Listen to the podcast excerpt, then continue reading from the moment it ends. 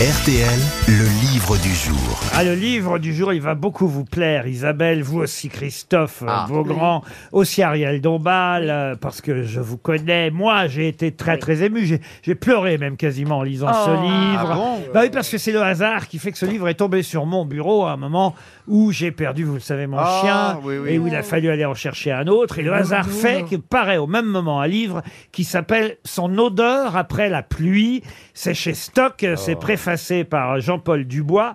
C'est Cédric Sapin de Four qu'on va avoir au téléphone dans un instant, qui raconte, alors non pas l'histoire d'un chien, non pas l'histoire d'un homme, mais l'histoire du lien entre un homme et son chien. Oui. C'est magnifique. Je sais que les trois là-bas s'intéressent pas du tout. Il y en a- Oh, bah si. Bah, moi, j'aime bien Tintin et Milou. hein. Bernard Mabille, lui, les chiens, il les bouffe dans les restaurants chinois. Moi j'adore les animaux. Vous, ado- vous adorez les chats, vous, c'est pas pareil, les chats. Quant à Titoff, il en a rien à Non, non, foutre. non, moi j'adore les chiens. Ah, c'est J'adore vrai. Ça, oui, je suis fou Alors, des- je vous conseille fou des animaux. Il hein. préfère les chiennes. Hein. Je vous conseille. Alors, je vous conseille son odeur euh, après la pluie. Et avant euh, qu'on parle euh, ensemble de ce chien avec euh, l'auteur de ce livre, on va évidemment vous poser une petite question. J'aimerais, il s'appelle Hubac, euh, le chien dans le livre, et j'aimerais que vous retrouviez la race de ce chien. Ça, c'est pas très compliqué. Et les- De quelle race est le chien dont nous parle Cédric Sapin de Alors, Four est-ce Labrador, que c'est- un ça fait partie un des grands labrador, chiens oui. ou des petits chiens Alors, c'est un chien plutôt imposant. Golden Retriever. Golden Un Retriever. setter, Malinois. un Avec, setter, avec un des longs braque. Alors, longs, alors, poils longs. des- alors, Doberman. Berger allemand euh, berger allemand, non. Doberman, non. Des, Poils longs. des poils plutôt longs. Un malinois. Labrador Malinois, non. Berger belge. Un chien de... Alors, berger belge, non. Mais c'est, australien. mais c'est bien ce que vous faites parce que Saint-Bernard. c'est en deux mots, effectivement. Saint-Bernard. Non, pas Mais Saint-Bernard. c'est- ça commence par Un chien de berger. Un chien de berger. Ça commence par berger. Non. Ah, non, mais c'est euh, un chien dont on attribue Un Saint-Hubert. l'origine à la, à la Suisse, a priori au départ. À Saint-Bernard. La vache Milka. Non, Saint-Bernard, non. Et d'ailleurs, son nom, évidemment, euh, sonne suisse. euh, Ah. euh, oui. Ah oui Il y a le mot fondu dedans Il sentait, il sentait le fromage quand il était mouillé Non, il y a évidemment un qualificatif qui donne son origine. Et puis la première partie, c'est sa Ah. Alpin. Ah, Il y a euh, Alpin, Alpin, dedans. non Euh, Valois. mais, euh, comment Alpin, Valois. non. Non, c'est le nom d'une ville, non ou du Généralement, il est tricolore. Il a, vous voyez, une- Ah oui. Le bouvier bernois le Bouvier ouais, ouais. Bernois. Ah oui, Bonne réponse de Christophe Beaugrand. Ah j'adore C'est trop beau les bouviers bernois Les bouviers, Je oui. savais que Christophe Beaugrand aimait les chiens tout comme moi et les connaissait bien. Oh oui. Bonjour Cédric Sapin de Four. Bonjour, bonjour Ah, à vous. Alors, Bonjour. comme vous l'avez entendu, j'ai été particulièrement ému euh, en lisant ce livre parce que euh, pile poil au moment, et c'est qu'à le dire, pile poil, au moment où je perdais mon chien euh, tout jeune, à 6 ans, euh, euh, et où j'en choisis finalement un autre, euh, vous racontez qu'il vous arrive euh, la même chose d'ailleurs, parce qu'il n'y a pas qu'un chien hein, dans, dans, euh, dans ce livre, même si évidemment le chien euh, principal et le sujet principal du livre, c'est euh, la liaison avec ce bouvier euh, bernois. La préface d'ailleurs de Jean-Paul Dubois est magnifique, elle aussi. Il raconte lui que son chien, il l'a fait incinérer à la fin et qu'il a toujours ses cendres rangées sur la droite de son bureau. Un chien ne sait pas forcément qu'il est mortel. Voilà ce qu'il dit dans sa préface. Je crois même qu'un chien n'a pas à savoir ces choses-là et c'est ce qui devrait le sauver.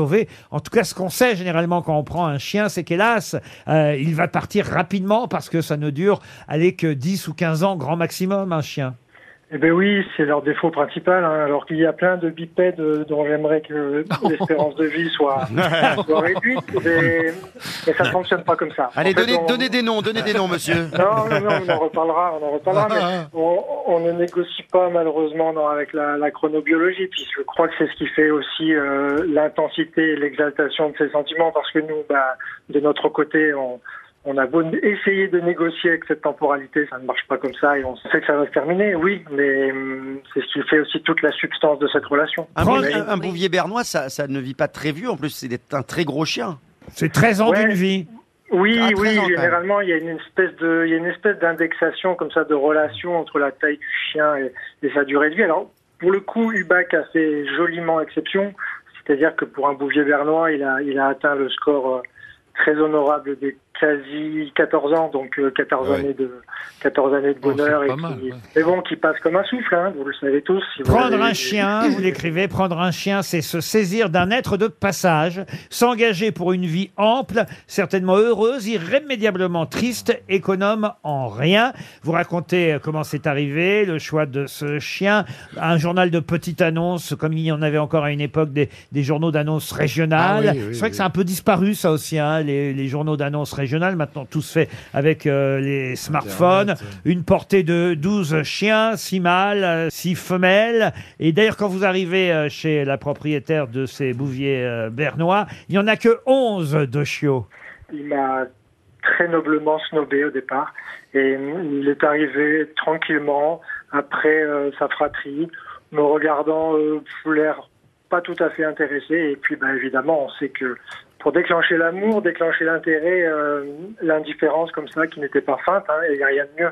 Rien de mieux. Vous racontez ça merveilleusement, c'est très très bien écrit. euh, et, et- et- et je dois dire que tous ceux qui ont eu un chien, euh, évidemment, vont se reconnaître dans vos pages. Vous écrivez un chien réinvente vos lieux.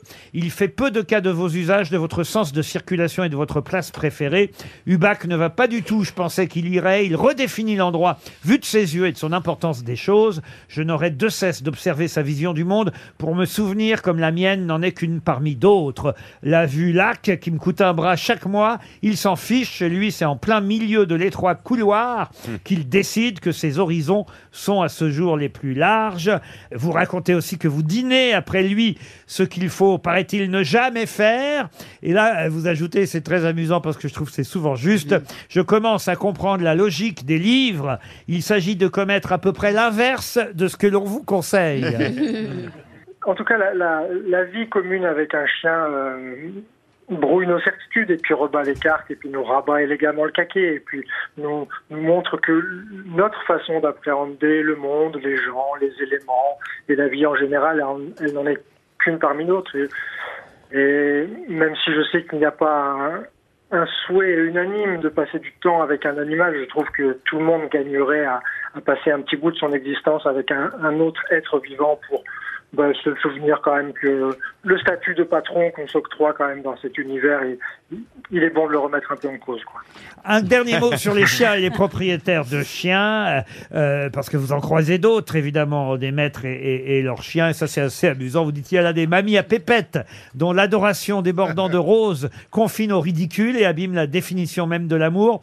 Lorsqu'elles aperçoivent Hubac, hein, votre chien à vous, elles hissent leurs petites choses à perles et redingotes, et tout le monde crie.